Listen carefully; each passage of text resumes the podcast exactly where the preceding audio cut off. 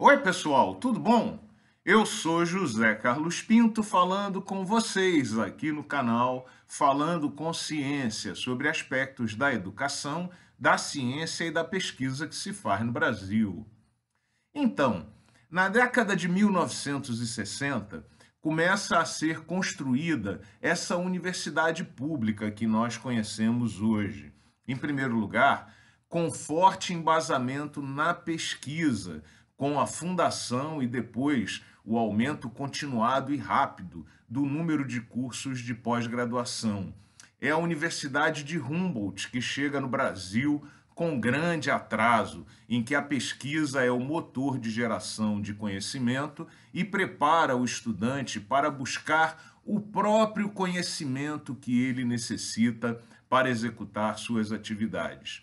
E, em segundo lugar, com a profissionalização da docência universitária, com a construção do modelo de 40 horas de dedicação exclusiva que conhecemos hoje.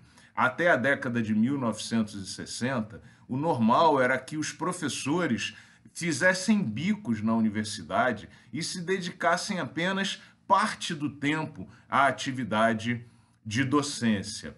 Esse modelo veio a se consolidar principalmente na década de 1990, com a formação em grande número de jovens doutores que podiam já naquele momento ocupar as vagas docentes disponíveis nas universidades públicas brasileiras. Então, hoje, o perfil típico do docente que é contratado por essas universidades públicas é de um jovem ao redor dos seus 30 anos de idade, que acabou de terminar o doutorado e, portanto, está muito bem formado e que assume a atividade docente sem ter tido qualquer outro vínculo profissional. E é esse ponto que eu gostaria de ressaltar nesse vídeo. Apesar da maior parte dos estudantes de graduação se direcionar ao mercado de trabalho, a maioria absoluta dos docentes que hoje trabalham nas universidades públicas brasileiras são formados em pesquisa e jamais tiveram outro tipo de experiência profissional.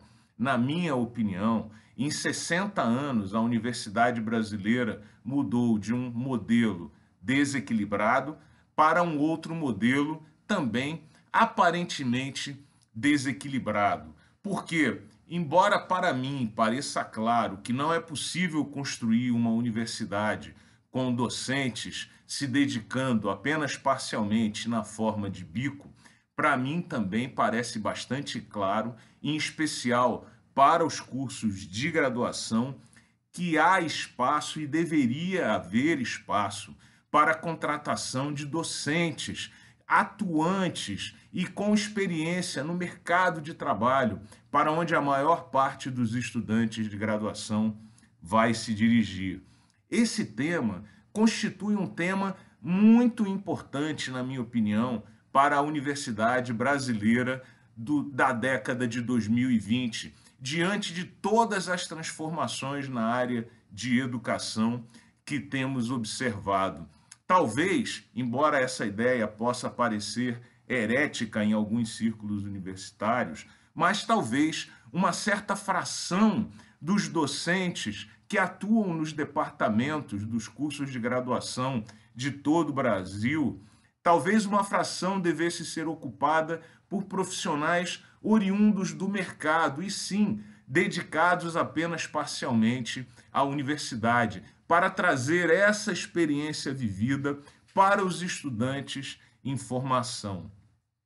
Creio que as universidades brasileiras, em particular as universidades públicas brasileiras, deveriam debater a formação de um perfil profissional um pouco mais eclético e diversificado nos nossos departamentos. Bom, diz aí o que você pensa. Um grande abraço e até o próximo vídeo.